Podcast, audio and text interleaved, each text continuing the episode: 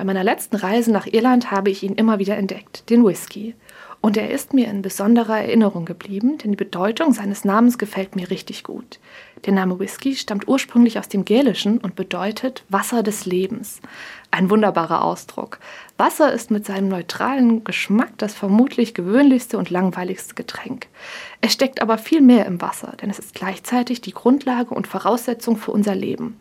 Ohne Wasser können wir nicht leben. Auch in der Bibel wird von Wasser berichtet, das ganz besonders ist. Im Johannesevangelium geht es um ein Wasser im übertragenen Sinn. Dort spricht Jesus von lebendigem Wasser, das er den Menschen geben möchte. Es ist ein Wasser im übertragenen Sinn, das den Anspruch hat, so gut für die Menschen zu sein, dass es ihnen mehr gibt, als sie körperlich am Leben zu halten. Ein besonderes Wasser, das den Durst für immer löscht. Ein Wasser, das im Menschen selbst zur Quelle wird. Für mich steckt in dieser Aussage Jesu, dass es immer um mehr geht, als mich nur körperlich am Leben zu halten. Es geht um die Frage, was mich darüber hinaus als Mensch mit Leib und Seele am Leben hält. Der Whisky als Wasser des Lebens ist meine Erinnerung daran. Er erinnert mich daran, immer wieder zu fragen, was denn mein Wasser des Lebens ist.